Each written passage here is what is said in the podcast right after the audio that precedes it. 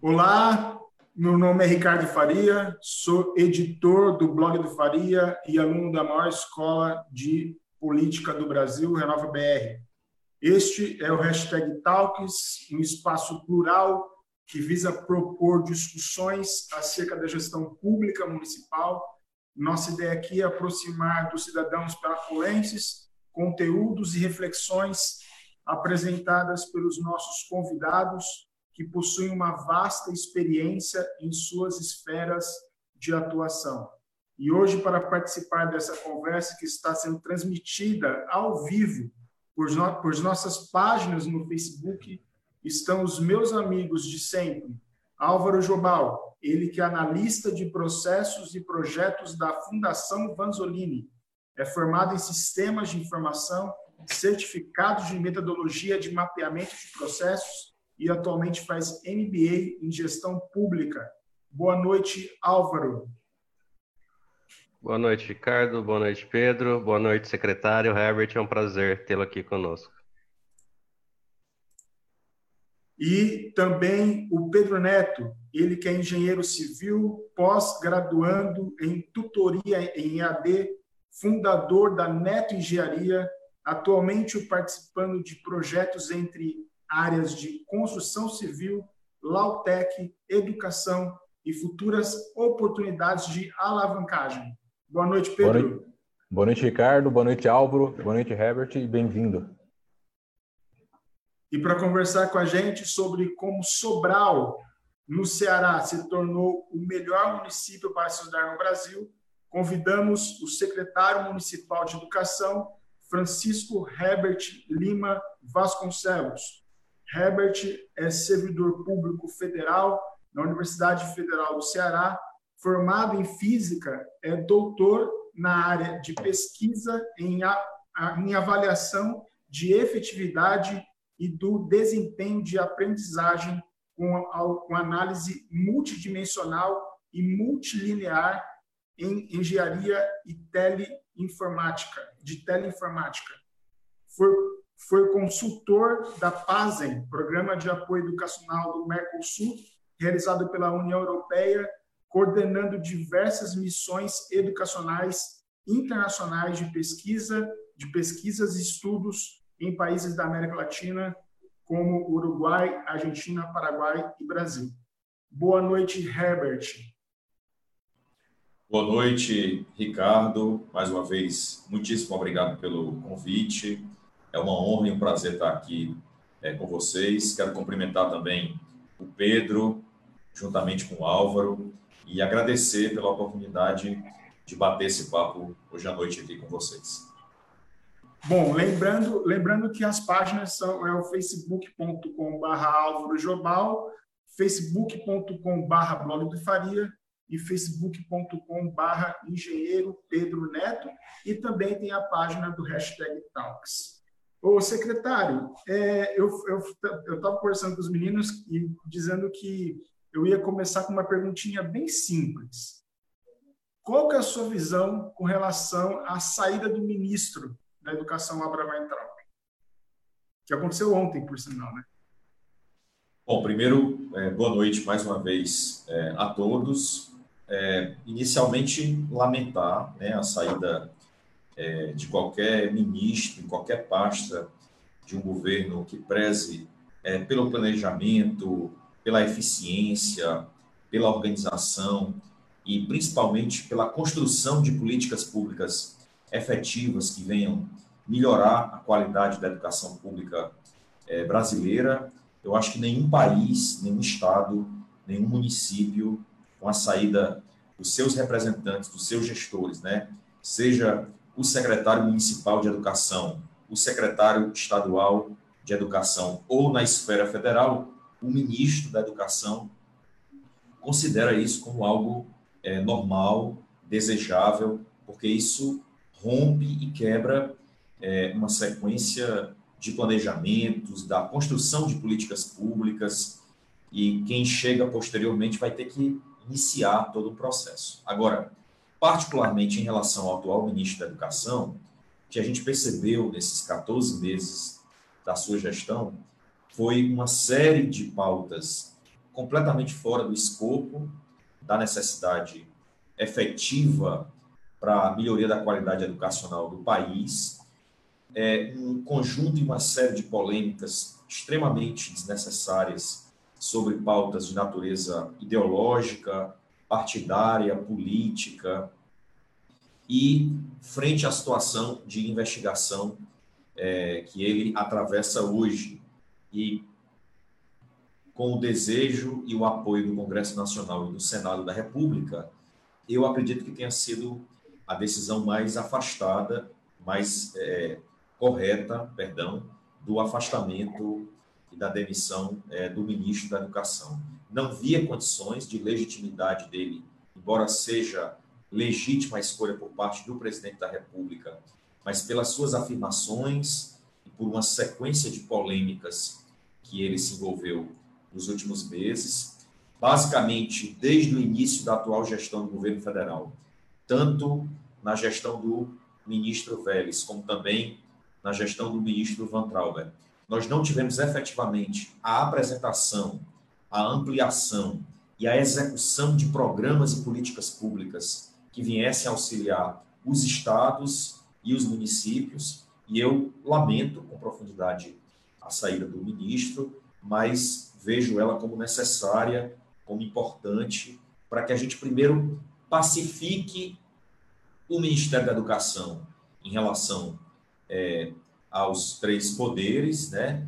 pacifique também um novo canal de interlocução do MEC com as universidades, com os municípios, com o governo, e que o próximo ministro possa se afastar de pautas polêmicas, se afastar de pautas políticas, se afastar de pautas ideológicas e focar em uma gestão pública eficiente, com planejamento, com programas, com metas, com valorização aos professores e aos profissionais do magistério, deixando as questões políticas para os políticos, deixando as questões ideológicas para quem está fora de gestão pública, porque quem está em gestão precisa ter tempo, dedicação e trabalho objetivamente em planejamento, em execução, na concepção de políticas públicas, no caso da educação, políticas de formação continuada de professores, de financiamento da educação pública, de valorização dos profissionais do magistério, e isso, infelizmente, nem o ministro Vélez, nem o ministro Van Trauber efetivamente demonstraram é, nesse período da atual gestão é, do governo Bolsonaro. O secretário, é, a gente, a gente convidou, convidou você aqui hoje para a gente, de fato, falar sobre a experiência de Sobral. Essa primeira pergunta eu acabei fazendo, né, além de ser jornalista, eu acabei fazendo justamente porque ontem o secretário pediu a saída, né? Eu até, até brinquei com alguns amigos da imprensa de que ele caiu subindo, né? Porque ele caiu do ministério, mas ele foi o Banco Mundial e não é, é mais uma promoção do que uma saída de fato, né? É, mas, mas vamos, vamos voltar aqui para as questões de Sobral, porque é, tanto eu como o Avo, como o Pedro, tem, é, vimos, assim, é, de fato, é muito, muito legal ver os dados acontecendo é, é, com relação a Sobral, né? E a gente a gente está fazendo hashtag Talks muito para conversar com outras experiências que está acontecendo no Brasil todo, e curiosamente a sua presença aqui é a primeira presença fora do estado de São Paulo, então para a gente é muito significativa essa questão, muito porque a gente quer conhecer outras experiências fora de São, fora de São Paulo que possam melhorar a educação, por exemplo, pública do nosso município, porque os três aqui têm uma ligação muito forte com Penápolis, que é interior do estado de São Paulo, né? bem, bem interior mesmo. É, então, e aí eu, eu, eu vi algum material do senhor falando sobre os três eixos da política educacional do Sobral, né? o fortalecimento da gestão escolar, o fortalecimento da ação pedagógica e a valorização dos profissionais do magistério. Eu gostaria que o senhor falasse um pouquinho com relação a esses três eixos. Né? É, eu vi que o senhor coloca ali a escolha dos diretores, é, o financiamento, os repasses financeiros para cada uma das escolas, é, a formação continuada dos professores. Eu gostaria que você falasse um pouquinho com, com relação a isso, essa experiência de Sobral de duas décadas quase, né, ou mais de duas décadas. Como é que o senhor me fala sobre essas questões de Sobral com relação a esses três eixos da política educacional de Sobral? Bom, primeiro, obrigado pela pergunta. Que bom saber que a gente está num bate-papo aqui com jornalistas que são inteligentes e fazem boas pesquisas e boas perguntas é, antes do início da entrevista. É, na verdade, o que você colocou, Ricardo, é exatamente o que representa os três pilares da política educacional de Sobral. Sobral tem um êxito na sua política pública há mais de 24 anos. Então, é uma história que envolveu vários prefeitos, vários secretários de educação, ou seja, vários períodos eleitorais diferentes, prefeitos de partidos políticos diferentes, secretários de educação, é, a grande maioria professores universitários, com experiência de terem passado por escolas públicas como professores, como gestores, e de terem mestrado, doutorado é, e experiência acadêmica, além da educação básica, ou seja, conhecimento técnico, além é, da, da própria legitimidade, obviamente, desses últimos prefeitos aqui na nossa cidade de Sobral, pela escolha, mas acho que esse critério técnico, o perfil técnico e não político, ele é fundamental. E dentro desse contexto, para falar dessa história de 24 anos, é, talvez eu não consiga aqui em uma hora, pouco mais de uma hora, imagino que seja a nossa live, mas eu dividiria três pilares fundamentais dentro da estrutura da política é, educacional de Sobral. O primeiro pilar é a questão do fortalecimento da gestão escolar. Então, pensar em um município, em um estado é, com qualidade educacional para a experiência de Sobral é, primeiro, diretores e coordenadores das escolas, apesar de serem cargos comissionados, ou seja, pela atual Constituição, é legítimo que o prefeito eleito escolha, mas aqui não há indicação política para cargos comissionados na área da gestão educacional. Aqui o que nós fazemos é prova com seleção, com entrevista, com análise de título.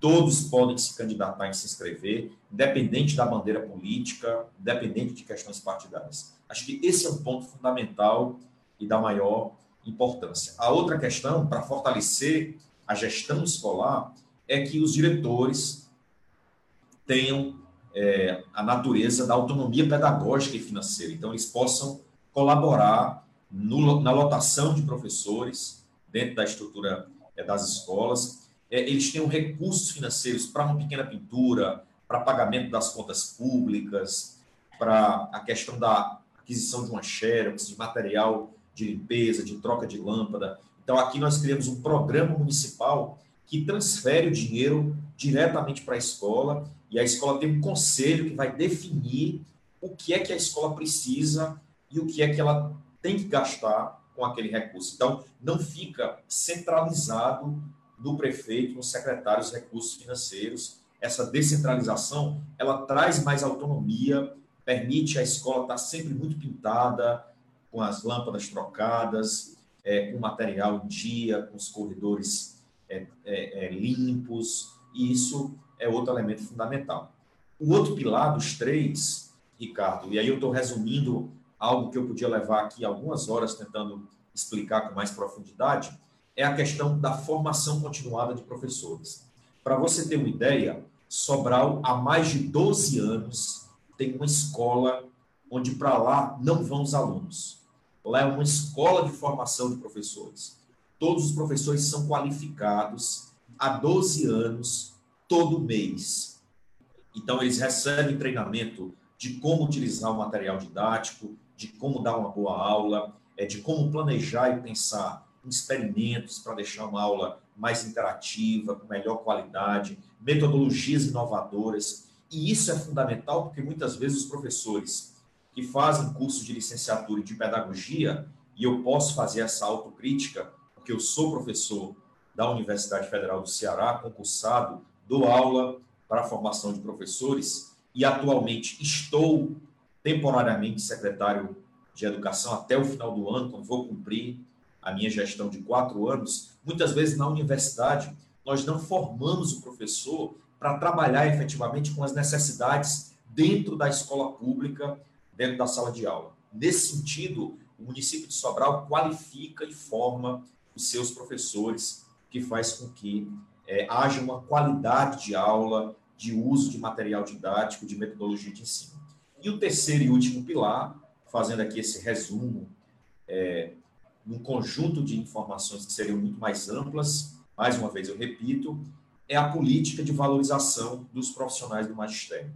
Nós pagamos o piso nacional aos professores, pagamos retroativo ao dia 1 de janeiro, mesmo antes do sindicato exigir, nós atuamos de maneira totalmente transparente, então os representantes sindicais do município de Sobral têm acesso, assim como o prefeito e o secretário, a todas as contas, aos extratos bancários, é o sindicato quem acompanha, quem fiscaliza, o prefeito e o secretário. Eu tenho reuniões semanais tinha presencialmente antes da pandemia, mantenho tendo virtualmente com os representantes do sindicato. Há mais de 24 anos, Sobral não tem uma greve de professores. E dentro dessa política de valorização do magistério, nós também pagamos aos professores diretamente no contra-cheque, em dinheiro, gratificações e bonificações a partir dos resultados da aprendizagem dos alunos. E como é que isso acontece? o município aplica avaliações de seis em seis meses, no meio do ano e no final do ano, e a partir dessa aplicação, com os resultados de aprendizagem dos alunos, se o professor alcançar metas e expectativas, além do salário dele, ele recebe um bônus a mais como incentivo, como valorização e como reconhecimento é, que eventualmente ele venha a ter. Então, é dentro dessas três estruturas: fortalecimento da gestão escolar, formação e qualificação de professores e uma política de valorização dos profissionais do magistério.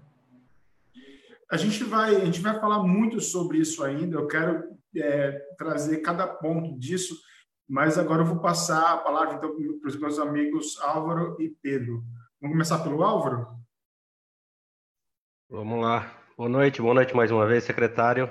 É um prazer é, eu queria então comentar, continuando essa pauta, eu queria falar sobre o eixo de formação e qualificação de professores.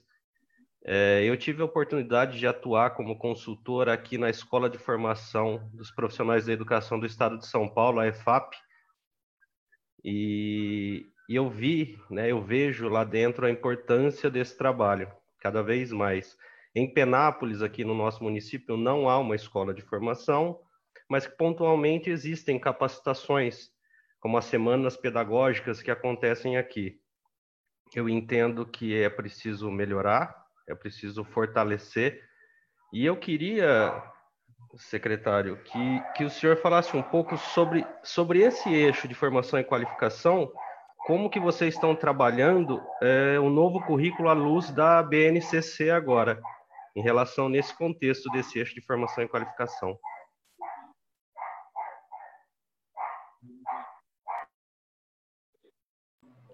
Perfeito, obrigado pela pergunta. É muito interessante porque, é, primeiro, a questão da formação continuada ela é fundamental para a busca da qualidade é, do processo educacional. Fazer e realizar boas intervenções em sala de aula, com bom material didático, com boas metodologias de ensino, alinhado a um eixo único de uma política educacional, seja a nível de município, seja a nível de estado, é algo fundamental quando a gente fala em potencializar a qualidade do processo de aquisição das habilidades e das competências por parte dos estudantes. E aí isso pode ser no contexto da educação infantil, do ensino fundamental 1, do ensino fundamental 2, ou até mesmo é, no ensino superior. No caso de Sobral, respondendo é, mais especificamente a sua pergunta, de fato, nosso município tem há 12 anos uma escola de formação continuada de professores, essa escola tem um grupo de técnicos, de professores, de especialistas que são capacitados para planejar a formação de professores, desenvolver material didático e promover a formação de professores. Quando você fala que em muitos municípios a Secretaria de Educação promove semanas pedagógicas, ou as escolas promovem semanas pedagógicas, ou até mesmo é, empresas de treinamento, de capacitação, universidades também fazem isso. Claro que essas iniciativas são importantes, e aqui na nossa cidade, em Sobral, elas também acontecem. Só que existe um grande diferencial. Quando você tem um grupo de educadores, de professores, dentro de uma escola de formação docente, de uma escola de formação de professores, que planeja, que concebe metodologias, que constroem, junto com a Secretaria de Educação, diariamente, os pilares de uma política educacional efetivamente eficiente no campo da formação de professores, isso é muito mais consistente do que pontualmente semanas pedagógicas ou muitas vezes quando a gente encontra é a Secretaria de Educação tentando ministrar capacitação para os professores é, da rede municipal do Estado. Na nossa visão, essa não é a melhor estratégia. A Secretaria tem que fiscalizar, acompanhar essas formações e delimitar qual vai ser a metodologia, a estrutura, os objetivos e as expectativas da formação de professores. Já quem tem que ministrar essa formação de professores são formadores que já passaram por sala de aula, que têm experiência, que estão ali diariamente elaborando material didático, pensando na formação, planejando a formação, conhecem um pouco da sala de aula, mas conhecem também da visão, da perspectiva é, dos professores. Nesse sentido, é por isso que há necessidade de um grupo de formação de professores, e aí pode ser um centro de formação de professores do município, do estado, pode ser um setor de formação de professores e qualificação profissional, pode ser uma casa de formação de professores, enfim, a gente tem aí é, alguns modelos, uma escola de formação de professores. A outra pergunta que você fez, e aí eu vou tentar responder objetivamente para não me alongar, é a questão dos currículos. E é importante que a gente entenda isso. Primeiro, é vale destacar que o Brasil fez um esforço muito grande nos últimos dois governos anteriores para construir uma base, um documento que apresentasse um conjunto de caminhos, de linhas de abordagem dos conteúdos curriculares escolares, desde a educação infantil até o ensino médio. Isso é o que é, é denominado de Base Nacional Curricular Comum. Então, é um documento com diretrizes que estabelece como os municípios e os estados precisam construir os seus currículos. E esses currículos são construídos a partir de expectativas de aprendizagem, de habilidades, competências que os alunos precisam alcançar em cada série, em cada modalidade. Então, no, no Brasil, o que a gente tinha antes era cada escola, cada rede, cada estado, cada município, cada cidade construindo o seu formato. Desculpa. E agora a gente tem uma base nacional que define isso. E aí, o que é que as cidades, os municípios, os estados precisam fazer agora? A partir dessa base, desse documento base, que é a BNCC, construir os seus currículos. O que o Ministério da Educação orientava, até a gestão anterior, é, a atual gestão do governo federal, era que os estados dialogassem com seus municípios e construíssem documentos curriculares a partir de diretrizes comuns. Aqui no estado do Ceará, nós, Prefeitura de Sobral, juntamente com as 184 prefeituras das outras cidades cearenses, dialogamos muito com o governo do estado. Somos parceiros do governo do estado. Apesar dos governador, do governador e dos prefeitos serem de partidos políticos diferentes, muitas vezes, e etc. Por quê? Porque nós temos um programa estadual de capacitação, de avaliação, de valorização, de premiação, de incentivo aos municípios, é, aos professores, aos diretores e aos coordenadores, a partir do desempenho dos alunos em avaliações. Nesse sentido, a gente construiu um currículo comum e eu acho que o Brasil deu passos importantes na construção da BNCC. Acho que a BNCC tinha que ser muito mais discutida democraticamente com as universidades, com os sindicatos, com os professores, com os estados, com os municípios. Não foi o suficiente, na minha opinião, mas foi sim um esforço a ser considerado. O documento está aí à disposição. E no caso particular de Sobral, para encerrar a minha resposta, nós já vínhamos construindo currículos muito antes, há seis, sete anos atrás, do que a BNCC. Nos últimos três anos e meio, estamos implementando esses currículos. Esses currículos são na área de língua portuguesa e matemática.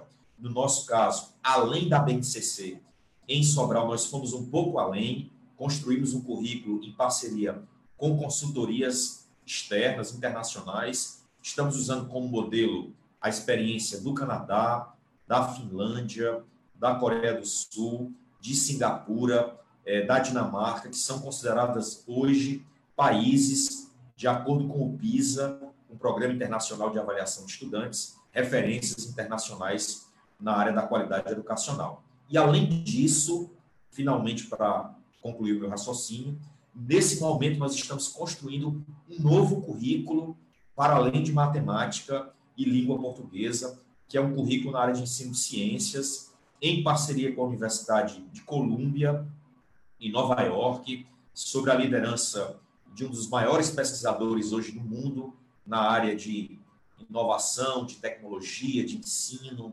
é, de ensino é, mão na massa, que é o professor Paulo Blickstein, é, que, juntamente com professores e educadores aqui de Sobral, estão construindo um novo currículo de ciências, e esse currículo, de maneira prática, nós estamos implantando nas nossas escolas públicas laboratórios com impressora 3D, cortadora laser, tablet, ensino de robótica, de programação de computadores, de desenvolvimento de aplicativos, desde o ensino fundamental, para que os alunos possam desenvolver o raciocínio lógico, matemático e também possam ter acesso à tecnologia. Mesmo crianças que são pobres, cujo pai e a mãe são trabalhadores ou são beneficiadas por programas sociais de baixa renda, mas quando chegam na escola encontram ensino de qualidade, recursos materiais disponíveis. Isso sim é fundamental para a gente tentar construir um caminho de mudança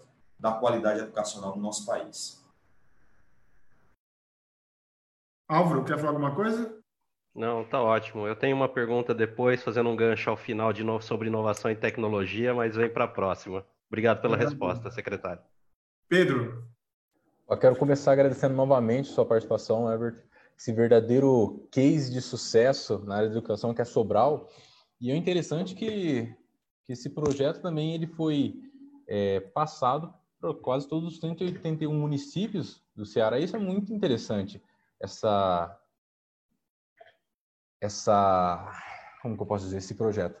Eu quero também é, dizer que aqui nos meus comentários tem uma galera que é fã do senhor aqui. A Camila Luana já estava acompanhando o senhor em outro webinário e já comentou aqui, de, de, de um webinar para outro. Parabéns, Herbert, você é show. É, a Ana Paula Martins também diz que momento interessante. Quem mais? O Vinícius Grigas da boa noite. Fernanda, muita gente aqui. Então eu quero começar minha pergunta perguntando várias variáveis que é no enfrentamento dessa implementação da educação, porque eu, por exemplo, natural da cidade de Penápolis, mas eu sou colaborador aqui em Lins, numa universidade. E também estou fazendo uma, eu estou realizando uma pós-graduação em tutoria à distância, tutoria EAD, né? Porque é o boom do EAD que está acontecendo agora. E é muito importante a diversidade no atual cenário que a gente tem hoje. E a minha dúvida é, como que é feito esse acompanhamento, principalmente essa verificação, validação, e tanto na parte de orçamento também, é, em escolas, professores, diretores, que vêm sendo aplicadas para alcançar as conquistas tão significativas que Sobral tem, porque é um verdadeiro case de sucesso. Novamente, parabéns e obrigado pela presença.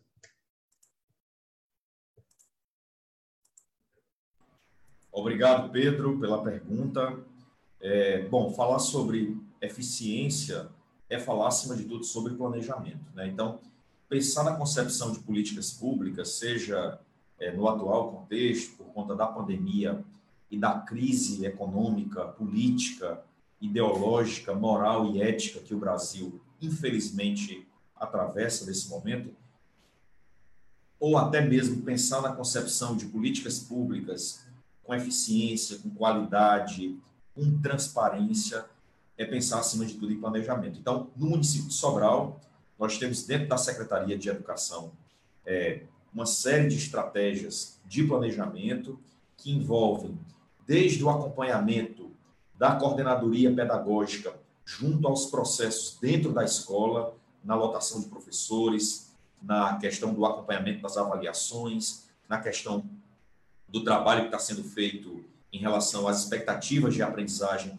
e no monitoramento dos resultados dos estudantes em relação eh, aos resultados das suas avaliações em larga escala, e temos coordenações que planejam, eh, concebem e pensam as questões relacionadas, por exemplo, à formação continuada, assim como os currículos de língua portuguesa e matemática que eu citei aqui, e o currículo de ciências que está sendo construído, todos eles com experiências internacionais. Nós acabamos de finalizar um currículo na área de educação infantil, em parceria com a Fundação Maria Cecília Souto Vidigal, que é uma referência no Brasil e no mundo, dentro do contexto da criança e da educação infantil. E isso requer, sim, um planejamento, requer é, uma linha de pensamento que envolve reuniões sistemáticas, qualificação de servidores, desenvolvimento de técnicas, ferramentas. E aí nós temos hoje na Secretaria de Educação é, plataformas virtuais de comunicação, utilizamos é, dispositivos, sistemas e softwares é, para interação através é, do compartilhamento de informações, de dados, isso é fundamental. E ainda no campo da execução das políticas públicas, outro ponto que eu considero bastante relevante é a eficiência no uso dos recursos públicos. Então, é, há um planejamento e um monitoramento diário dos recursos financeiros disponíveis dentro da Secretaria de Educação. E isso passa pelos recursos do Fundeb, que são da maior importância, especialmente para a garantia do pagamento e da remuneração dos professores, e isso é uma prioridade aqui dentro do nosso município, os professores, em primeiro lugar, como profissionais, é fundamental para a gente valorizar a qualidade da educação pública. Passa também pela boa execução dos recursos dos 25% constitucionais obrigatórios para a educação, da mesma forma que nós temos também é, hoje na lei previsto 15% para a saúde. Então, esses recursos eles são bem executados, eles seguem um planejamento, não comprometem os outros compromissos e gastos que a cidade, que o município tem em segurança, em urbanismo, em limpeza urbana, nas questões de direitos humanos. E aí é importante dizer, eh, Pedro, só para você ter uma ideia, no ano passado, em 2019, e no ano retrasado, 2018, Sobral foi a única, ou talvez uma das poucas cidades no Brasil que pagou 14 salário aos seus professores. Quer dizer, pagou o 13 e pagou o 14 E eu não estou falando só para os professores efetivos, eu estou falando para todos os professores efetivos, temporários, assim como também todos os seus diretores e coordenadores. E aí você pergunta, como é possível né, pagar um 14 salário? Porque havia planejamento. Nós executamos o recurso com muito cuidado, com muito zelo, fazendo licitação de tudo, não deixando ninguém, eventualmente, queira fazer mal feito com recurso público, permitir que isso aconteça, fiscalizando as empresas, fiscalizando os nossos setores com gasto, é, disponibilizando efetivamente os recursos para compra de material didático. Nós entregamos fardamento, mochila, calçado, material escolar completo para os nossos alunos, lápis, borracha, pincel, é, massinha de modelar. Entregamos também uma agenda escolar, capacitamos os professores e no final do ano, como os recursos foram bem gastos e houve um excedente de recursos, nós dividimos com todos os professores, fizemos um rateio com os valores do Fundeb e por dois anos consecutivos Eu não conheço nenhuma cidade no Brasil que fez isso. Me corrijam, vocês que são jornalistas. Nós pagamos sempre no final do ano 14 salário aos nossos professores. Educação pública, e eu acho que gestão pública de qualidade tem que ser feita de maneira muito séria, com planejamento, com eficiência, com transparência e principalmente, Pedro, e aí eu insisto aqui, deixando as questões políticas, partidárias e ideológicas de lado, isso aí serve para o período eleitoral. Finalizada a eleição, a gente tem que ter foco e planejamento para poder executar com qualidade e desenvolver projetos e políticas públicas. Perfeito, eu acredito que foi uma verdadeira apresentação desse case de sucesso. Obrigado. Ô, Herbert, só para só é, é, trazer para você aqui, primeiro, é, primeiro que o único dessa conversa aqui, jornalista, sou eu. O Pedro, ele é engenheiro e o Álvaro, ele é analista de processos. Né? Então, são áreas diferentes aqui, pensando, tentando trazer ideias diferentes para o mesmo, mesmo assunto. É, mas, mas o, o, acho que eu acredito que o Álvaro e o Pedro aqui também sejam elogiados de ser chamados de jornalistas aqui também. É, Com certeza. mas a, a, a, eu, eu falei para você lá no início que a gente que eu, que eu queria trazer aqui a gente discutir algumas questões, é, aprofundar mais essas questões, né? Que, que a gente que, dos três eixos que você traz da política educacional de Sobral. É, e aí eu, eu fiz eu fiz a tarefa de casa mesmo assim. Eu eu conheço vários professores aqui no município.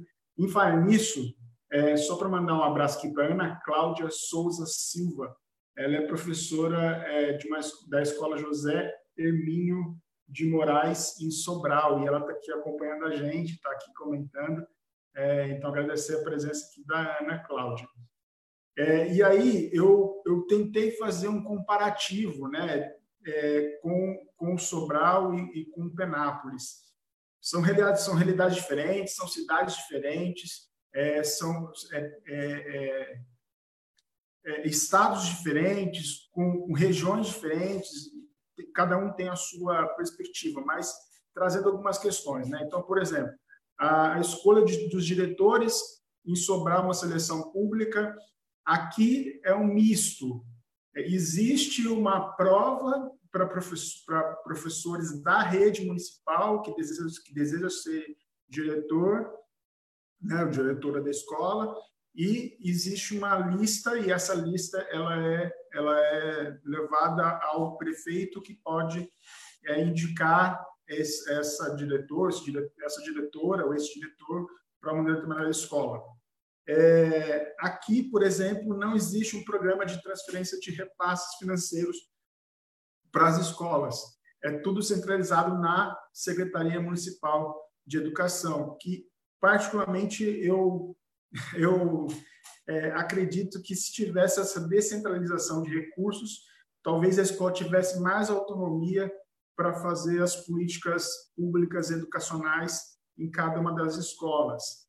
É, no caso da escola de formação continuada dos professores, como o Álvaro também já disse, aqui nós não temos não temos uma escola e eu gostaria, né, não sei se agora, mas ou mais para frente, você falar sobre essa escola da seguinte perspectiva: é, qual foi qual foi o momento que Sobral entendeu que era importante fazer essa escola e se essa escola ela é ela é sei lá, um, um, um braço da secretaria, ela é uma autarquia. Como é que como é que é feita essa composição dessa dessa escola? É, dentro da secretaria, né? Sei lá, é um, é um departamento dentro da secretaria, enfim. E aí, é, algum, uma, uma coisa me chamou a atenção, não sei se eu vou conseguir compartilhar aqui a tela, mas é, deixa eu ver se eu consigo compartilhar aqui a tela, eu vou tentar mostrar aqui. É, bom, eu tenho aqui o, dado, os dados do, do IDEB de Sobral.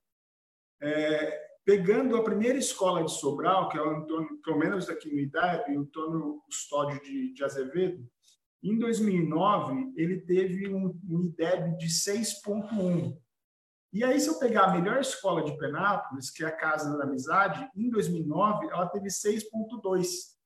Ela foi, em tese, melhor do que a primeira escola de Sobral. Porém, Sobral, em 2011, de 2011 a 2017, saltou dois pontos, 2,8.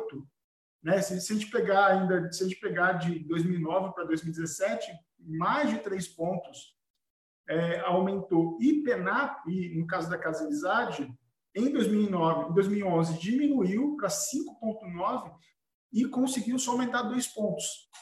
É, eu sei, eu sei que a realidade é diferente, eu sei que você não vai conseguir comentar com relação a essas, a essa questão dos pontos, mas como que o que pode diferenciar uma escola é, da outra tão grande assim?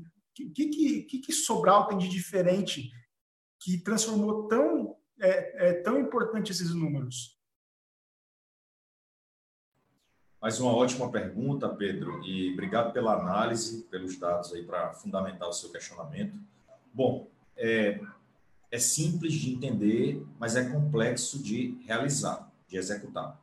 Então, primeiro, eu não conheço a realidade é, do município, de vocês, com profundidade, mas eu imagino que nesses anos tenham havido mudanças de prefeitos, de secretários, é, de vereadores, e que a política pública educacional do município, se ela não foi descontinuada, ela passou por algumas mudanças e alterações que eventualmente podem ter comprometido a qualidade é, do processo educacional ou até mesmo a qualidade é, da eficiência da execução e das expectativas de resultados da política pública.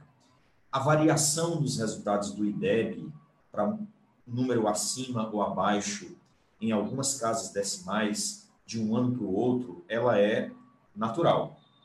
Pode ser que uma escola consiga um resultado de 6,7, no ano seguinte venha a ser 6,1, no outro ano passe a ser 7, a 7,3, e aos poucos vá melhorando com pequenas oscilações. No caso de Sobral, a gente está falando de mais de 15 anos do primeiro IDEB, do ensino fundamental 1, né, e 10 anos do primeiro IDEB do ensino fundamental 2.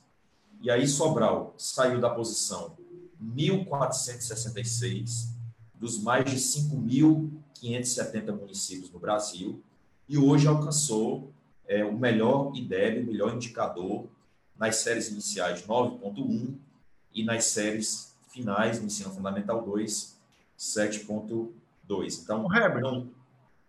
só, só para fazer, só fazer uma ponta aqui bem rapidinho. Eu, eu tive a curiosidade de contar.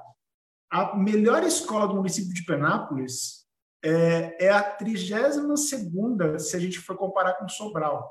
Então, 32 escolas vêm primeiro para depois vir em casa da Casa da Amizade. É uma, uma, uma grande diferença.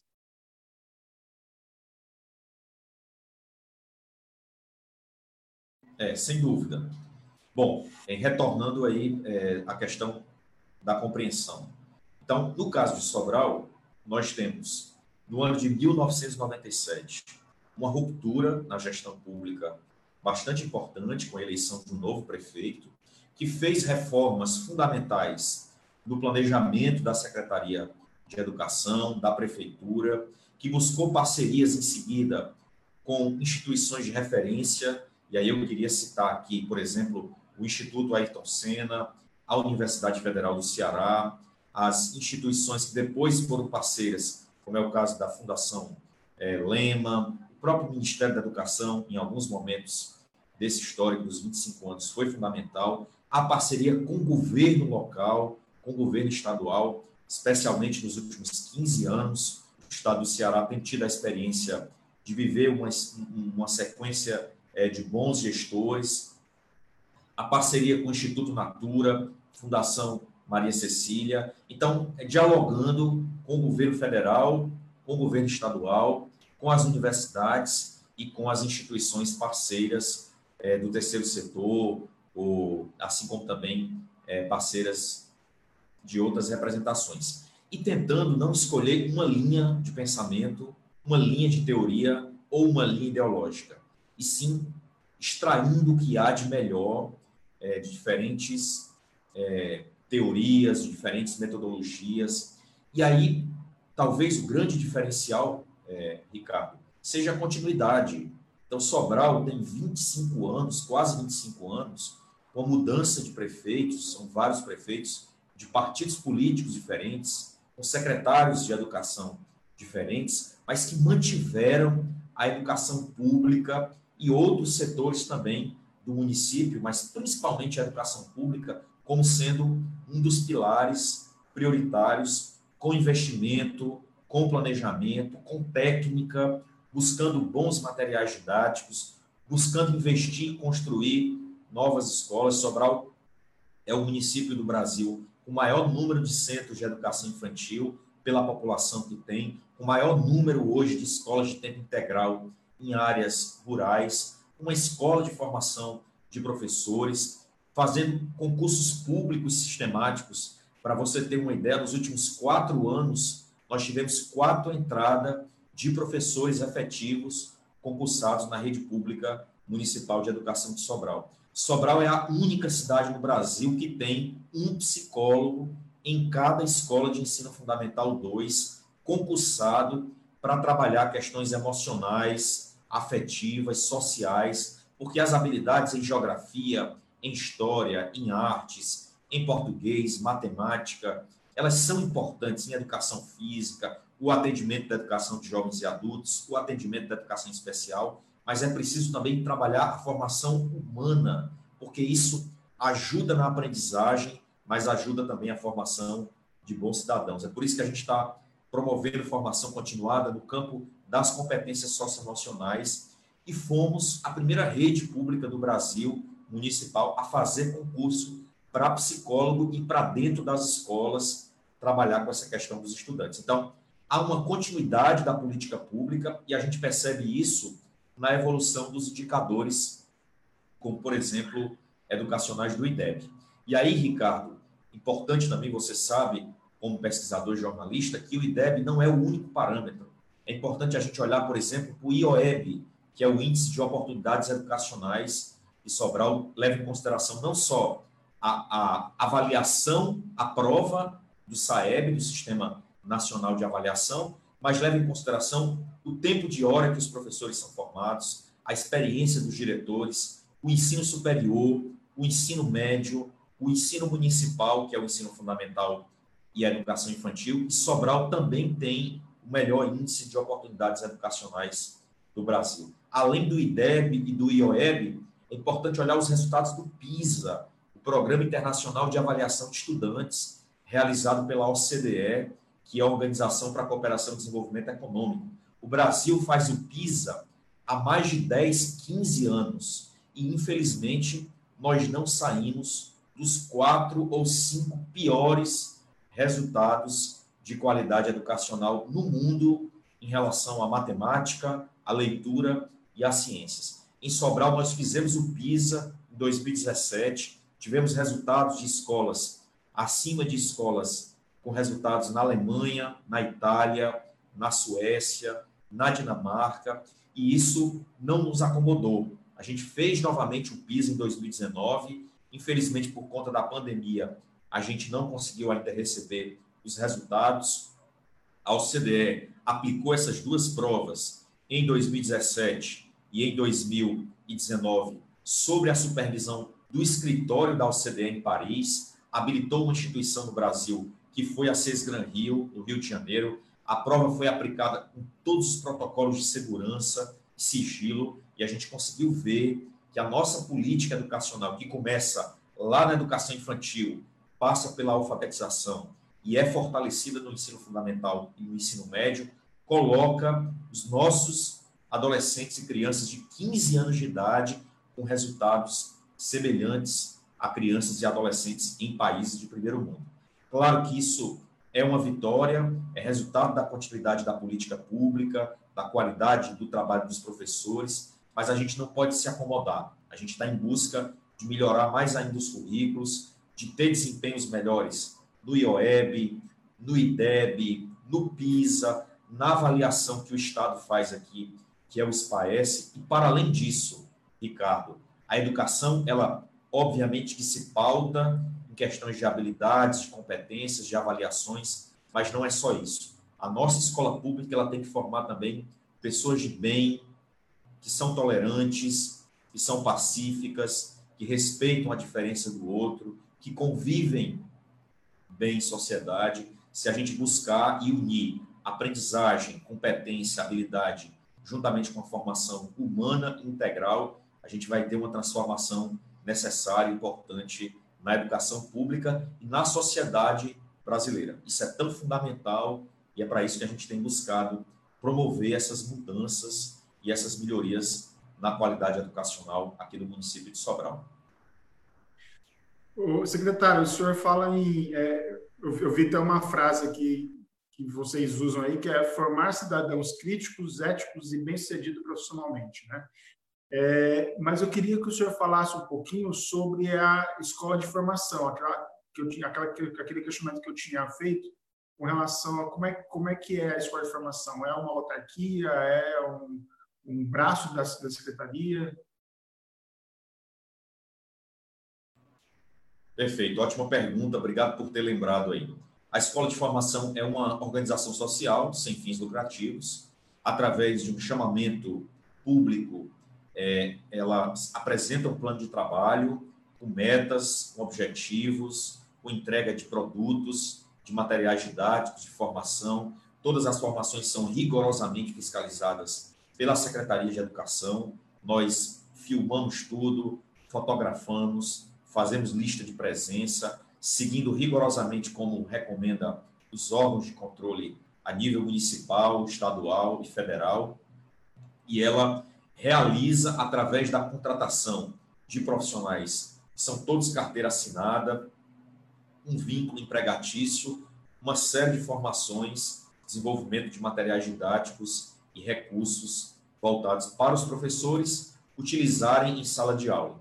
Diante do recurso que nós temos, é, uma, é um investimento muito pequeno para a grande qualidade do trabalho, mas está dentro das nossas possibilidades, porque a gente tem também outros gastos com a compra de material didático, com transporte escolar, com a merenda escolar, é, com salários dos profissionais das escolas, de professores, diretores, coordenadores, com a compra de livros, de mochila, de fardamento, de calçado, de material de apoio que a gente adquire, além do que nós estamos com 18 obras em andamentos de novos centros de educação infantil, de novas escolas de tempo integral, e estamos investindo recursos também é, nesse sentido. Então, é, é, é, é, uma organização social que tem um vínculo direto com a Secretaria de Educação e presta serviço exclusivamente com muita eficiência e qualidade para a Secretaria de Educação do município. Álvaro.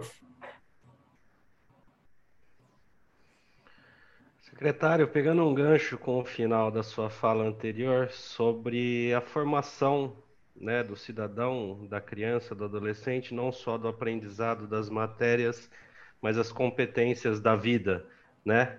A própria Base Nacional Comum Curricular estabelece 10 competências gerais que devem ser trabalhadas né, na, na educação infantil e no ensino médio. E aí, pesquisando, o Fórum Econômico Mundial também determinou 10 competências para o futuro do trabalho que estão bem ligadas, inclusive, em relação às competências da BNCC. Eu queria saber do senhor como é trabalhado também essas competências aqui, por exemplo, como conhecimento, pensamento científico, comunicação, cultura digital, tudo isso da BNCC, que está muito atrelado também às competências do Fórum Econômico Mundial.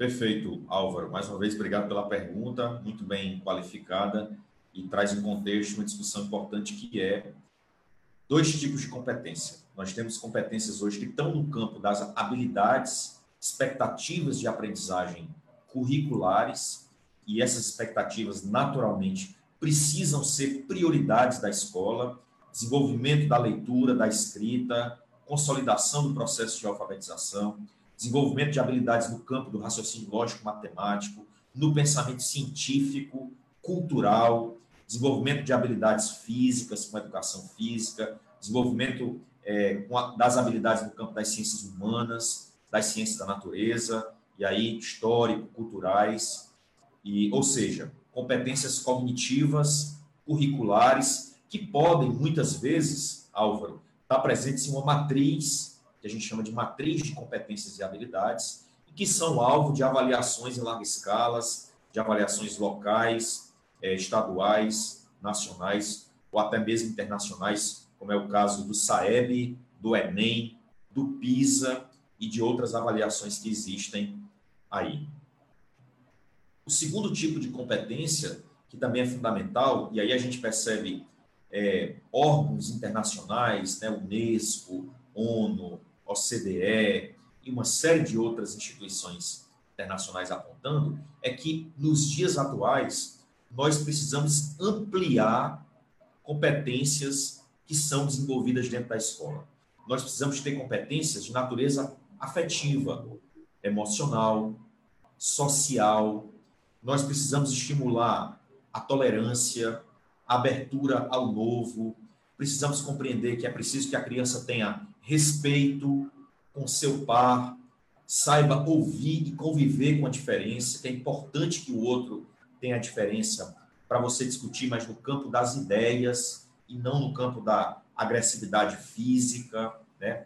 É importante também que a gente esteja aberto a desenvolver na criança as questões da amabilidade, do respeito, enfim, isso que, teoricamente, os especialistas, os cientistas chamam de competências socioemocionais. É nesse sentido que a gente tem tentado é, trabalhar no município de Sobral há quase três anos, desenvolvendo, através de formação dos nossos professores, diretores, técnicos da Secretaria de Educação, desenvolvendo sequências didáticas e materiais didáticos. E também desenvolvendo, principalmente, a, figura e a presença de um outro profissional que é fundamental, está dentro da escola, que é o psicólogo formado em psicologia, que conheça de psicologia da infância, da psicologia escolar, das teorias psicológicas. É preciso que a gente se paute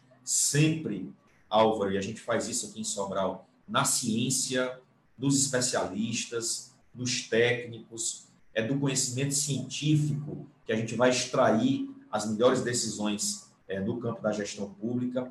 E aí nós fizemos um concurso público para psicólogos, criamos um novo cargo dentro da educação de Sobral, que é o chamado orientador educacional. São psicólogos que estão presentes dentro das nossas escolas de ensino fundamental 2 e nós vamos ampliar para o ensino fundamental 1 e para a educação infantil. A gente quer um psicólogo em cada uma das escolas para trabalhar justamente essas competências que você citou e que eu acrescentei.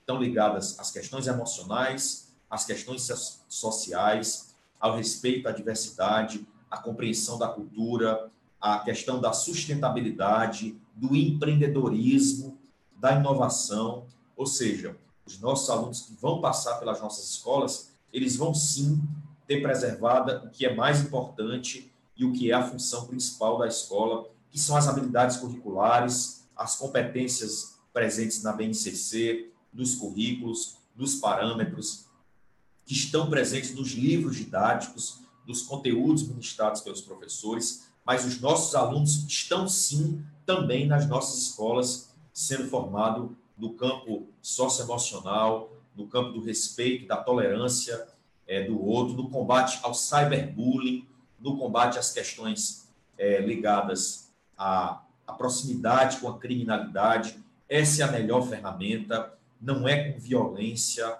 não é fazendo com que os nossos jovens tenham as suas vidas ceifadas, né, que nós vamos resolver essa questão é, da violência no nosso país. As armas de fogo, devem ser de posse dos agentes públicos, os agentes públicos que são treinados, que são capacitados. É fundamental nós desamarmos a população, é fundamental a gente ter políticas de valorização das minorias, dos jovens, dos negros, é preciso que a gente tenha a divergência de ideias, e a gente tem ensinado isso aos nossos alunos, no campo do diálogo, no campo das discussões saudáveis, e não no campo da violência, é, da truculência. E a escola tem sim esse papel, principalmente porque nós estamos sendo bombardeados por fake news, por notícias falsas, por ataques infundados, que querem tentar criar um caos, criar uma confusão mental na população, para tentar propor modelos que estão amarrados em, primeiro, total ineficiência em questões de natureza ideológica, que não trazem efetivamente nenhuma qualidade para a construção das políticas públicas. Nesse sentido, é preciso a gente pensar nessas outras competências que são esperadas, que você citou aí muito bem no seu questionamento. Pedro. Eu quero é, agradecer também a presença da, da Roseli aqui na, nos comentários, a Ana, é, Cícero Oliveira, a Fátima Mello e meu pai que comentou assim que só vamos evoluir com boa educação. E eu quero aproveitar isso para fazer um gancho que o Otávio aqui fez uma, uma pergunta que eu acredito que é uma dúvida que a gente, o senhor até mesmo falou já que é planejamento, mas ele pergunta assim: é, existe um projeto específico feito pela Secretaria da Educação para que o ensino seja vantajoso? E outra pergunta que ele faz é: sabemos que vai demorar um pouco até que tudo volte ao normal. Como vocês pretendem continuar com o ensino e manter o ranking de uma das melhores cidades? Acredito que isso está muito atrelado também ao planejamento. É, sem dúvida. Primeiro, a gente precisa entender o contexto. Né? Nós estamos atravessando por uma crise, é uma crise internacional. É, alguns países da Europa conseguiram é, superar a transmissão comunitária, ou seja, o vírus de uma pessoa para pessoa. Alguns países da Ásia também, mas a América Latina, a América do Norte, a América Central e a África sofre fortemente com isso. A Oceania, na Austrália, praticamente zerou os casos de transmissão comunitária, que a gente vê na China, na Coreia do Sul, são apenas casos importados, ou seja, de pessoas que estão chegando com a Covid-19 e estão eventualmente promovendo novas, novos picos de transmissão. E é um desafio para todos nós. O que, é que tem sido a postura é, aqui da nossa cidade? Sobral tem seguido rigorosamente o que estabelece os cientistas, os médicos, os epidemiologistas, os profissionais e as autoridades da área da vigilância sanitária. Então, a gente está pautado na ciência, na medicina e na educação. O governo do estado do Ceará também tem tido posturas semelhantes. É por isso que o Ceará teve muitos casos, porque é um ponto de entrada da Europa e também por conta do aeroporto é, e do número muito grande de estrangeiros que nós temos. Nós tivemos um pico epidêmico aqui durante a pandemia, mas é o estado hoje com o menor número de transmissão, que aquele R, o número de proporcionalidade, e o nosso município também, apesar da gente ter casos importantes e infelizmente está ter perdido quase 200 vidas, que é o que há de fundamental nesse momento tem que ser a vida, crises econômicas, dinheiro, recurso, economia se recupera posteriormente mas a saúde e a vida para nós está em primeiro lugar. Então, nós paramos as atividades escolares, estamos distribuindo alimentação escolar para os nossos alunos desde o primeiro dia de isolamento social. Infelizmente, o Ministério da Educação levou mais de 30 dias para autorizar os municípios a fazer isso. Nós já estamos fazendo, não estamos é, utilizando aulas por educação à distância, não estamos considerando que esse período está sendo ministrado conteúdo, habilidades, competência, carga horária. Nós queremos os nossos alunos em casa, os nossos professores em casa, com segurança, com tranquilidade, se higienizando, é, se cuidando da sua é, saúde, é, estando tranquilos, repousando, descansando, fazendo cursos online, leituras, assistindo filme. Já é uma pressão muito grande acompanhar mais de um milhão de brasileiros infectados e 50 mil pessoas mortas no nosso país, pessoas que são jovens, adultos, crianças, idosos, pais, mães. Isso é gravíssimo e é lamentável a postura do governo federal com a troca de dois ministros, com incentivo às aglomerações e o que é pior de tudo, o negacionismo para a medicina, para a ciência e para a saúde humana.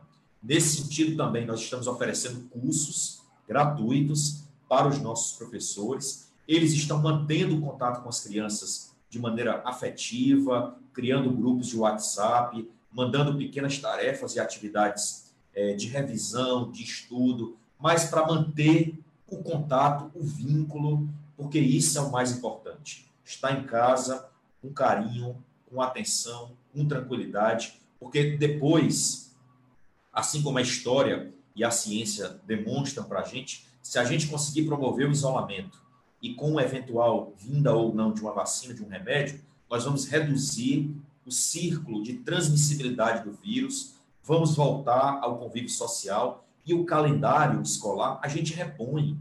Nós já passamos por greve nas universidades brasileiras, já atravessamos por outras epidemias, como é o caso da gripe espanhola, há pouco mais de um século atrás. Não adianta a gente se precipitar, não adianta a gente partir para a irracionalidade, o negacionismo. Nós temos que isolar, respeitar o que dizem os médicos, os especialistas, a ciência, e aqui em Sobral, depois que a gente tiver segurança para os nossos alunos, para os nossos professores, nós vamos retornar às atividades nas unidades escolares, com responsabilidade, com planejamento e colocando a vida em primeiro lugar. Secretário, a gente já está chegando no final já, porque já, já são 7 e 10 já.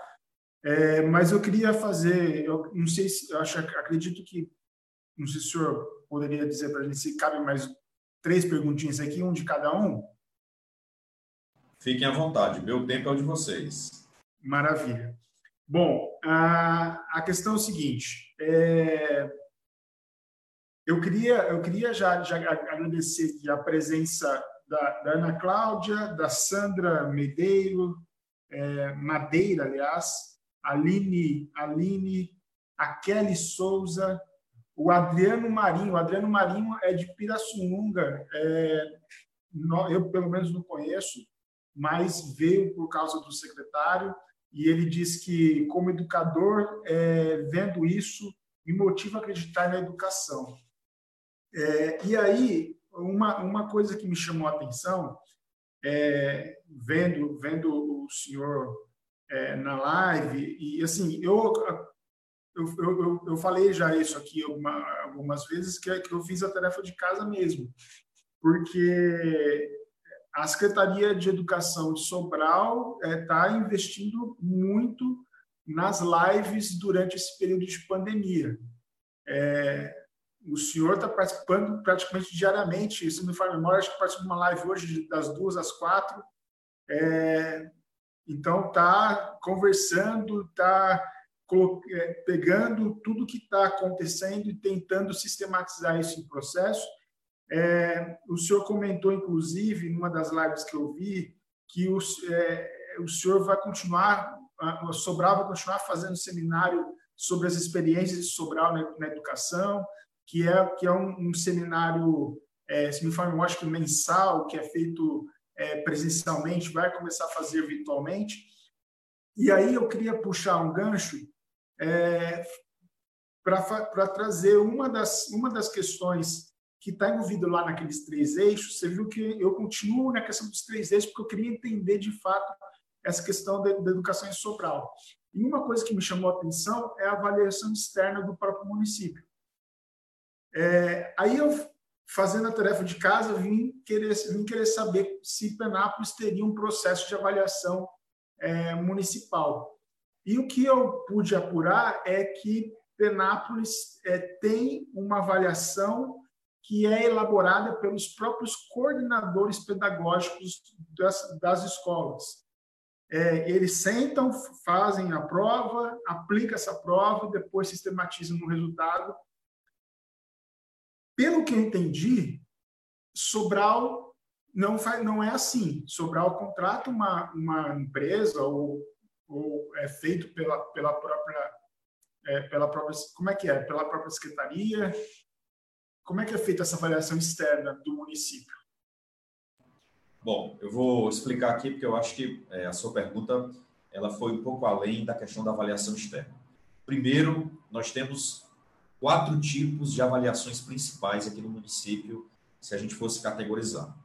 O primeiro tipo é aquela avaliação que acontece na escola. Ela é uma avaliação feita pelo professor sobre o acompanhamento da gestão escolar, do diretor, do coordenador, e ela aborda os conteúdos que as crianças é, estão aprendendo normalmente, por mês ou por bimestre.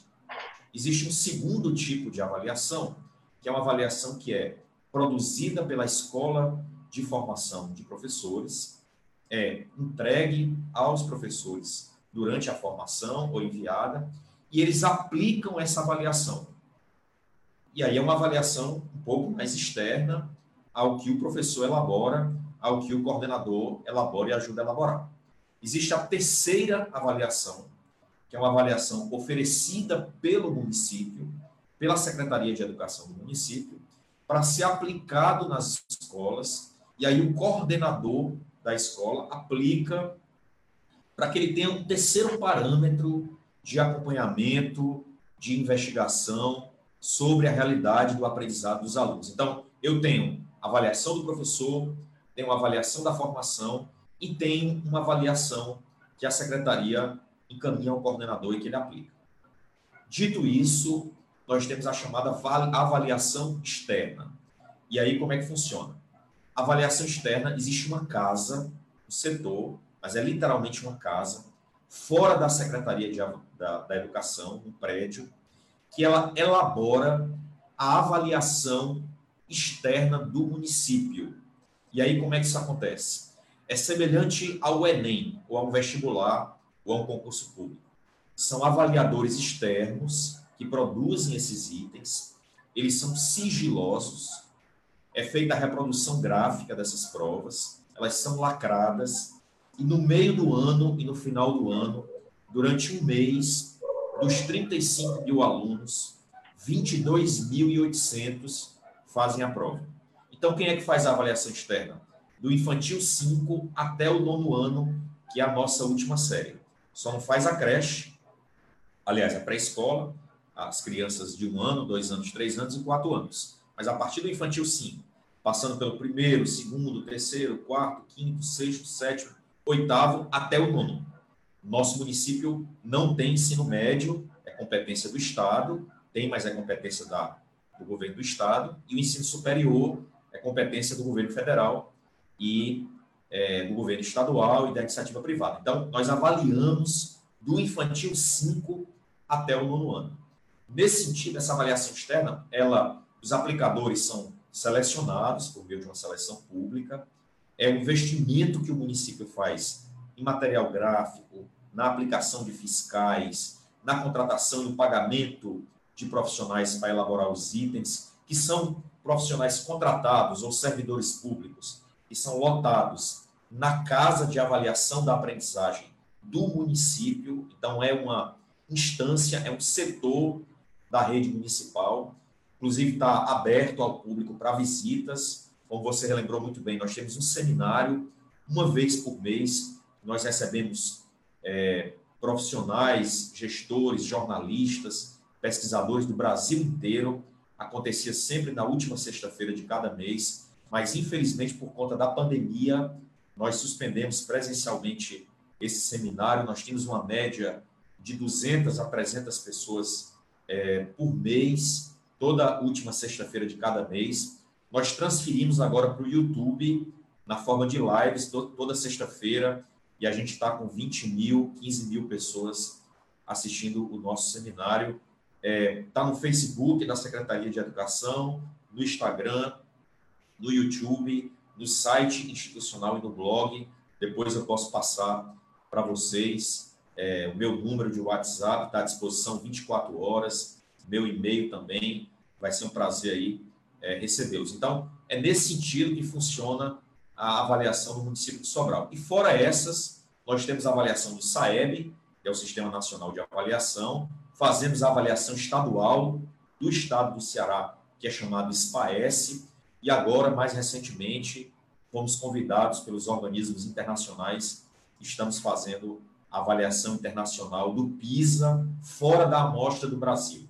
Como o Brasil, infelizmente, tem uma performance muito baixa, nós fomos convidados a fazer o fora e os nossos alunos tiveram uma performance muito melhor do que a média dos alunos é, no nosso país.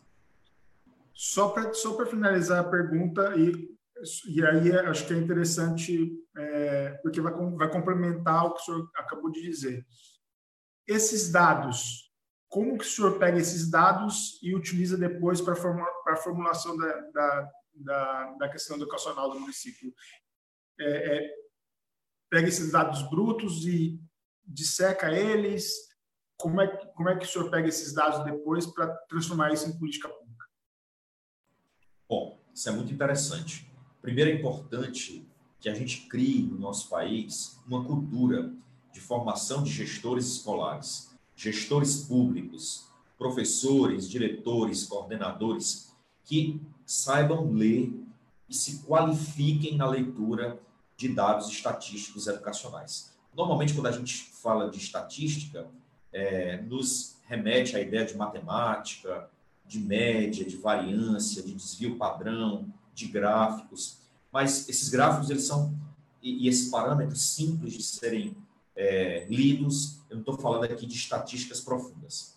Como é que nós fazemos aqui é, no caso do município de Sobral? Nós aplicamos as avaliações dentro da escola, feita pela secretaria e avaliação externa à escola e à secretaria.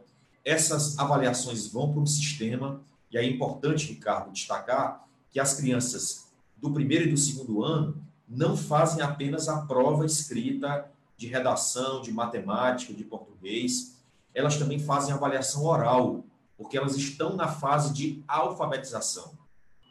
Então, nós gravamos a voz de 9 mil crianças que estão no primeiro e no segundo ano, todo ano, colocamos em um sistema online e a gente avalia o áudio da qualidade da entonação, da compreensão textual.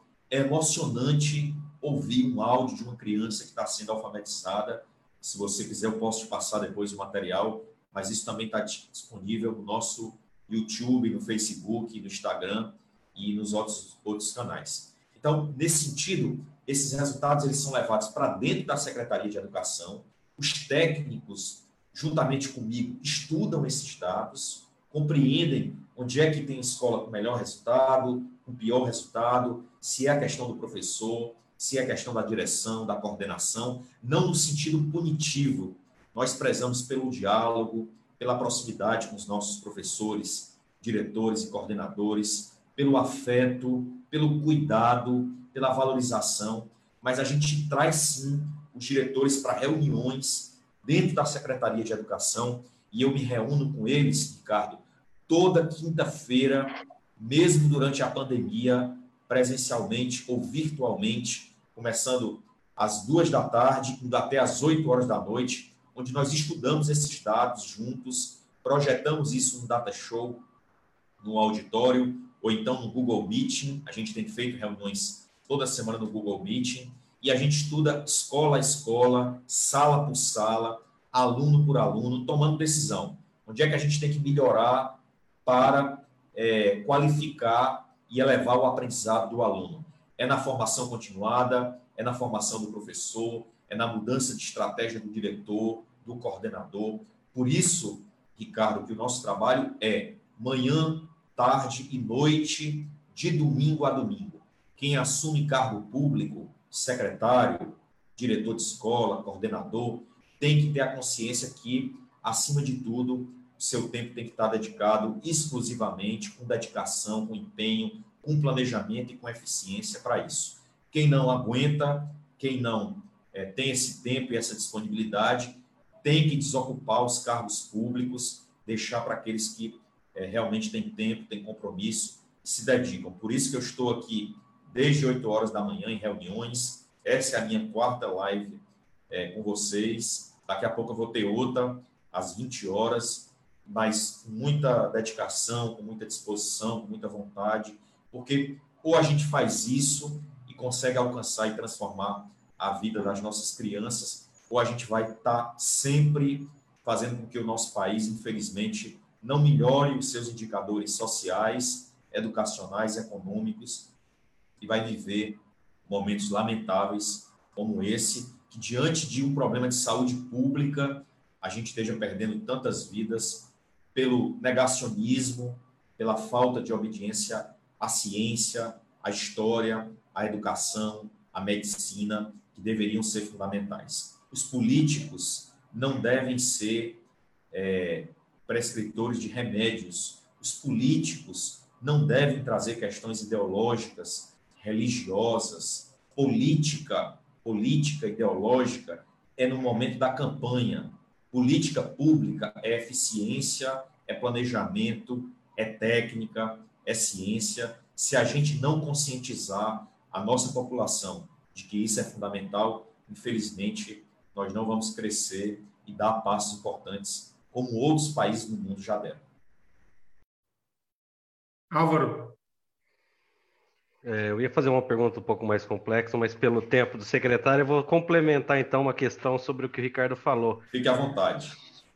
Sobre essa análise que é feita junto com os profissionais da educação, dos todos os dados né, levantados é, relativos a todas as pesquisas que são feitas, essa é uma, é, é uma gestão do conhecimento, né, onde quem produz troca ali com aquele que está presente no dia a dia. E eu queria entender, secretário, se o cidadão em si, a população também é envolvida nessa gestão do conhecimento eu acho que essa base que é formada, ela é importante para qualquer município. Eu acho que você levantar, você levantar os dados, apurar os dados, você conversar com os envolvidos, não só aqueles que trabalham no dia a dia, mas com a população em geral também, que está atuando no dia a dia também, não efetivamente no trabalho, mas faz parte. Eu queria que você falasse um pouco sobre essa gestão do conhecimento, que eu entendi como gestão do conhecimento isso que é feito aí. Perfeito, Álvaro. Sua pergunta é muito interessante porque me dá a possibilidade de complementar um pouco do meu raciocínio na questão anterior. Além dos professores, diretores, coordenadores das escolas, as equipes técnicas da Secretaria de Educação, da Casa da Avaliação, da Escola de Formação Continuada, esses dados também são apresentados às crianças, aos estudantes. Eles precisam saber, de fato, o nível de aprendizado, onde é que ele precisa melhorar, de uma maneira lúdica, de uma maneira afetiva. Os nossos professores são brilhantes em trabalhar a questão de motivação, da autoestima e da crença de que a criança pode aprender. E aí, Álvaro, é independente da condição econômica. Filhos de trabalhadores, feirantes, mototaxistas, pessoas que são desempregadas, que deixam os seus filhos, as suas crianças, que é o bem mais precioso para essas famílias, nas escolas de Sobral sabem que essas crianças não vão aprender a ler ou a escrever só aos 8, 9 anos, com baixa de qualidade, como acontece, infelizmente, na escola pública do nosso país. Eles aprendem a ler aos 5 anos, aos 6 anos de idade, como os nossos filhos, netos, irmãos que estudam em escolas particulares muitas vezes, também aprendem a ler palavras e frases com 5 anos de idade, com 6 anos. A gente precisa transformar o nosso país para fazer com que as pessoas entendam que a qualidade educacional não está condicionada à condição econômica do indivíduo. Não é porque ele é pobre, que ele mora na periferia, que o pai dele é pedreiro, que a mãe é doméstica, que o pai está desempregado ou não, que ele não possa aprender a ler, a escrever aos seis anos de idade, que ele não possa ingressar numa universidade pública, que ele não possa terminar o ensino superior, ter qualidade de vida, fazer um concurso público, ser empreendedor. Então, a gente constrói isso desde muito cedo. E aí, quando você diz, é, você pergunta como é que isso é compartilhado, a gente tem que chamar a sociedade. Por isso que a gente chama os pais, os avós, a família. Esse elo, Álvaro, ele é fundamental. Não é discurso, não é balela, não é uma coisa colocada pra, de, de fora da boca para fora, não. Chamar a família para entender o que é avaliação, o que é o nível de aprendizado, o que é que representa aquela nota ou aquele desempenho da criança, sem entrar em questões técnicas, de maneira lúdica, de maneira dialogada, de maneira negociada, para que a mãe garanta que a criança vá para a escola todo dia. saiba da importância disso, que ela vai ser cuidada, que ela vai ser alimentada, que ela vai ter um aprendizado de qualidade. A nossa infrequência, a nossa evasão é zero no ensino fundamental 1, é zero na educação infantil, é zero no ensino fundamental 2 aqui em Sobral. Por quê? Porque a sociedade é parceira, porque a família está dentro da escola para homenagear, mas também para garantir a frequência, para acompanhar o boletim e as notas, e isso é fundamental, isso pode transformar qualquer é, educação e ensino de qualidade. Nesse sentido também, eu faço um desafio, Álvaro, Ricardo, aos outros colegas, visitem Sobral e antes de chegar até o nosso seminário, se Deus quiser, vai voltar e eu espero que vocês estejam em Sobral e façam um teste. Entrem no restaurante, entrem no hotel, peguem um táxi e perguntem a qualquer taxista, a qualquer garçom, a qualquer pessoa no meio da rua, o que, é que essas pessoas acham sobre a educação do município. Vocês vão ouvir delas a legitimidade do que eu vou colocar aqui. Elas vão defender, vão reconhecer a qualidade da educação, que pode ser, pode ter os seus desafios, pode ter os seus problemas, isso é natural, acontece sempre. A gente tem desafios econômicos, nós vivemos num país com muita dificuldade, mas essas pessoas vão não só reconhecer, como também vão defender a educação pública. Então, essa sua pergunta é fundamental, porque a gente tem que envolver, sim, professores, diretores, coordenadores, mas tem que ter o engajamento dos pais, da família e da sociedade e dos políticos, né? Os prefeitos, os vereadores precisam apoiar o secretário, o diretor, é, o professor, dando para eles o que é necessário de recurso, de investimento e não se envolvendo com as questões técnicas, com as questões pedagógicas. Esse é o diferencial de Sobral há mais de 25 anos, separando a educação das questões políticas porque isso não é saudável.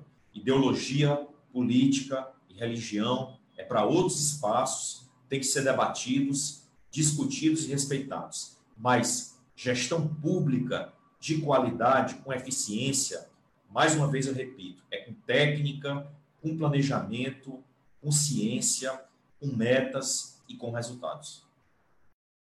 Pedro, Doutor, eu peço até desculpa para o senhor que a internet acabou dando uma oscilada, mas eu fico emocionado com todo esse projeto que o senhor vem realizando junto com a equipe, é porque é, trazendo para o lado familiar, mas também para o lado que eu estudei em escola pública, depois através de bolsa eu consegui enfrentar outros desafios, mas uma coisa que uma professora minha falava, a dona Liana, era que o conhecimento é a única coisa que ninguém pode tirar de você.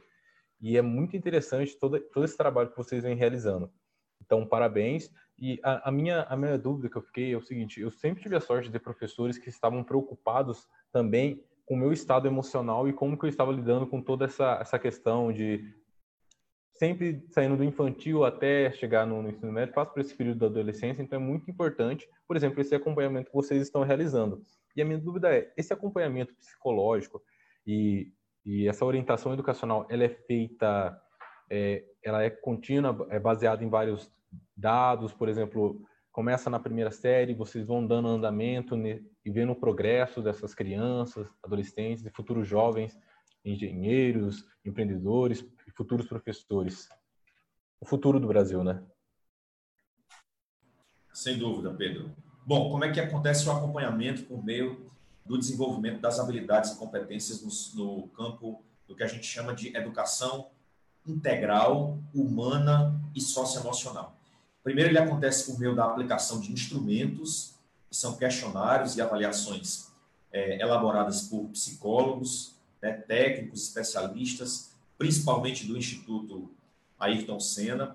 Esses instrumentos eles podem ser físicos, na forma de folha de papel, por meio de entrevistas semi-estruturadas, do preenchimento de relatórios, ou ele pode ser através de plataformas online como é o caso da plataforma Senna, em homenagem ao tricampeão Ayrton Senna, também foi elaborada pelo Instituto Ayrton Senna. Então, essa plataforma ela coleta dados, faz pesquisas, investiga o perfil dos nossos alunos sobre a questão da positividade, da negatividade, das questões de depressão, de entusiasmo, de emoção, de respeito, de afetividade, de amabilidade. Depois nós colocamos isso num sistema, fazemos análise em parceria com um grupo de pesquisadores da Universidade eh, de São Paulo, de Ribeirão Preto, do Departamento de Economia, juntamente com os professores aqui da Universidade Federal do Ceará, da Secretaria de Educação e da Escola de Formação. E esses dados, Pedro, eles trazem indicadores. Onde é que estão as crianças mais suscetíveis ao envolvimento, por exemplo, é, com a criminalidade local, com questão de depressão, as crianças que estão com um nível de empolgação maior, menor. Então, a gente aplica instrumentos, dados, faz entrevistas com a criança, com os professores, com a família, depois estuda esses dados em plataformas, faz análises com os estatísticos, com os pedagogos, com os psicólogos, e aí a gente tem uma série de tomadas de decisão. É fazer a formação de professores, é chamar as famílias para um diálogo, para uma reunião, é fazer projetos de intervenção e dinâmica com os alunos, pode ser uma roda de conversa, pode ser assistir um filme e discutir sobre é, o que é cometer um suicídio, por que não fazer isso, por que, que a vida tem que estar em primeiro lugar, o que é o cyberbullying, o que é o bullying, né, assistindo aí a série é, dos porquês, que está disponível no Netflix, e depois dialogando e debatendo com psicólogos e com especialistas. Então, são três etapas, envolvem a coleta e a observação, assim como também a extração de dados, depois a análise e a discussão, e depois as intervenções. Basicamente é isso. Tudo isso que eu estou colocando para vocês é, está na forma de fotos, de vídeos, de áudios, está no nosso canal do YouTube, no nosso canal do Facebook, no Flickr, é, no, no Instagram, no Twitter, no blog. Nada que eu estou dizendo aqui é inacessível, está na forma de áudio, de vídeo, de slides, de foto. Vocês podem acessar todas essas informações de maneira pública. Bom, é isso, chegamos ao final, infelizmente, final de uma aula sobre educação. É, eu queria, de fato, agradecer a presença aqui do Álvaro, do Pedro, do Herbert. É, foi um prazer tê-los aqui essa noite. Só dar uma boa noite, então, Álvaro, Pedro e Herbert, bem rapidão, só para encerrar aqui. Boa noite, Ricardo. Boa noite, Pedro. Herbert, que prazer. Muito obrigado. Boa noite, Ricardo. Boa noite, Álvaro. Obrigado, Herbert, pela verdadeira aula e parabéns pelo trabalho novamente. Muito obrigado. Obrigado, Ricardo, pelo convite, pelas perguntas. Foi um prazer estar aqui com vocês. Muito obrigado, Álvaro, pelos questionamentos qualificados. Obrigado também pelas perguntas, Pedro, e pelos questionamentos é, também muito bem elaborados. Para mim é um grande prazer estar aqui presente. Agradeço os elogios, mas é, Vou transferir eles aos principais responsáveis por isso, que são os nossos professores das escolas públicas de Sobral, os nossos diretores, os nossos coordenadores, a toda a equipe técnica da Secretaria de Educação, da Escola de Formação, as famílias e os estudantes. Para mim é um prazer poder contribuir é, com a educação do nosso município. Sou professor da universidade, concursado, lá é o meu lugar, para lá onde eu vou é, por muitos anos da minha vida, eu espero, mas nesse momento servir a minha cidade, ao meu estado, para mim é um grande prazer, uma grande honra. Sou filho de professora, fui alfabetizado em casa, fui professor da rede pública municipal de educação de Fortaleza, fui professor do ensino médio da rede estadual, depois acabei fazendo mestrado, doutorado, entrei como professor da universidade, mas a educação não sai da minha casa, não sai de mim e é nela que eu pretendo permanecer por toda a minha vida. Obrigado, foi uma honra. Espero ter respondido tudo. Peço desculpas pelas falhas e pelos erros e estou sempre à disposição. É, então é isso, pessoal. É, muito obrigado e até a próxima sexta-feira, seis horas da tarde, onde a gente não tem ainda a confirmação do próximo convidado, mas procure as nossas redes sociais, tanto do Álvaro quanto do Pedro como a minha, que a gente vai divulgar lá o próximo nome na próxima sexta-feira. Obrigado, gente, e até a próxima. Tchau, tchau.